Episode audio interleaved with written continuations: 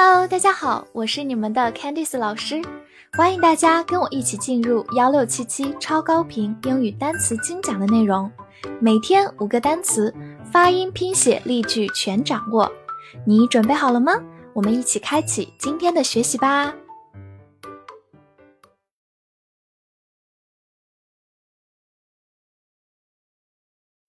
Suggest，S U G G E S T，suggest。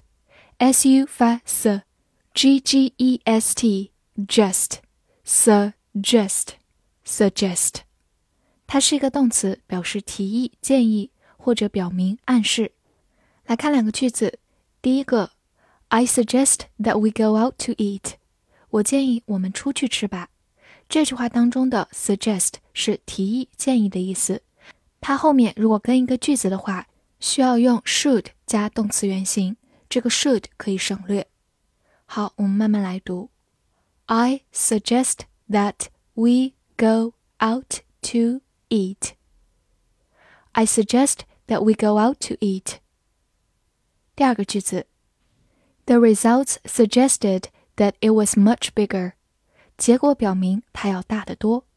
这句话里的 suggest 就是表明、暗示的意思。 后面如果跟句子用的是和这个语境相关的一个时态，在这里用的是一个一般过去时。好，我们慢慢来读。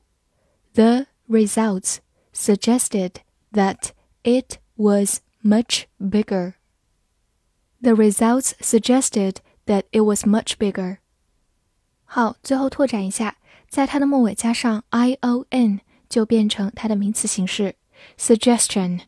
注意，t i o n 在这里读成 suggestion，suggestion，名词，提议、建议、表明、暗示。joy，j o y，joy，字母 j 发 j，o y 字母组合发 oy，joy，它是一个名词，表示欢乐、快乐。比如说，jump with joy，就是高兴的跳起来，jump with joy。来看个句子：To my great joy, she accepted my present。令我非常高兴的是，她接受了我的礼物。这句话有个短语：to one's great joy，就是令某人非常高兴的事。一般放在句子的前面，后面具体解释令人高兴的事情是什么。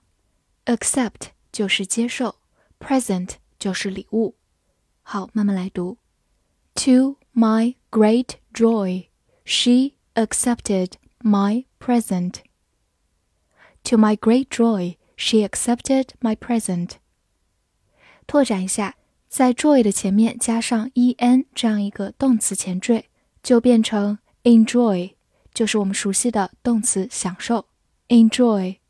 所以希望大家可以积累下来，en 是一个常见的动词前缀或者后缀，以后我们还有可能再遇到它哦。Traffic。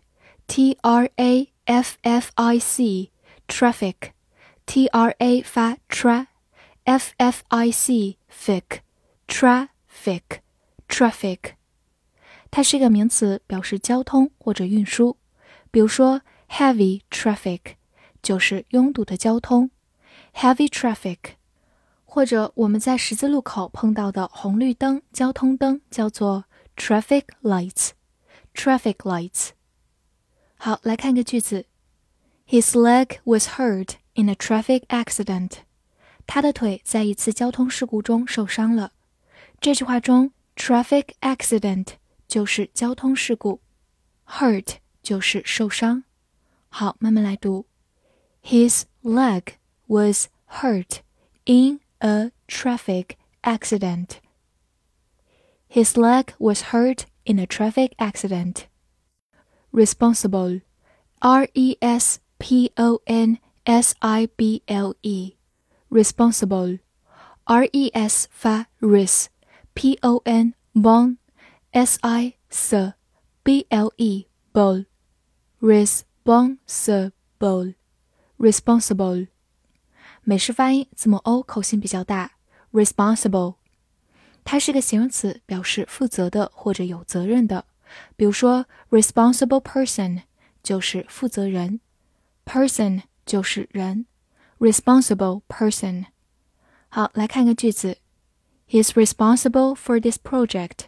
他负责这个项目。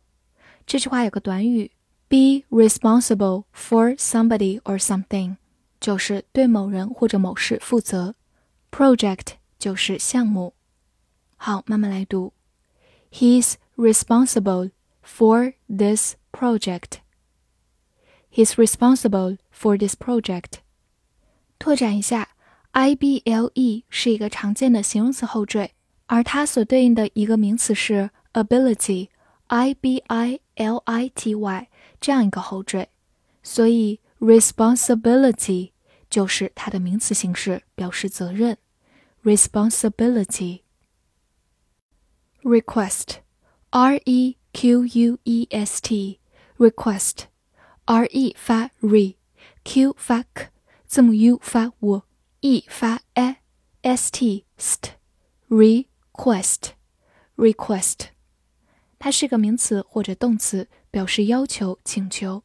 比如大家在社交软件上收到的好友请求，就叫做 friend request。request 在这里是一个名词，表示请求。friend request。好，来看个句子。You can request a free copy of the document. 你可以请求得到一份免费的文档复印件。这句话当中的 request 是一个动词，表示非常有礼貌地提出一个请求。Copy 就是复印件，document 就是文档文件。好，慢慢来读。You can request a free copy of the document. You can request a free copy of the document. 复习一下今天学过的单词：suggest、suggest，动词，提议、建议、表明、暗示；joy、enjoy，名词，欢乐、快乐；traffic、traffic，名词，交通、运输；responsible。 responsible，或者美式发音 responsible，形容词负责的、有责任的。request，request，名词、动词要求、请求。翻译句子练习：这个请求表明他是有责任的，为着这个交通事故。这句话你能正确的翻译出来吗？希望能在评论区看见你的答案。不要忘了点赞并关注我哦。See you next time.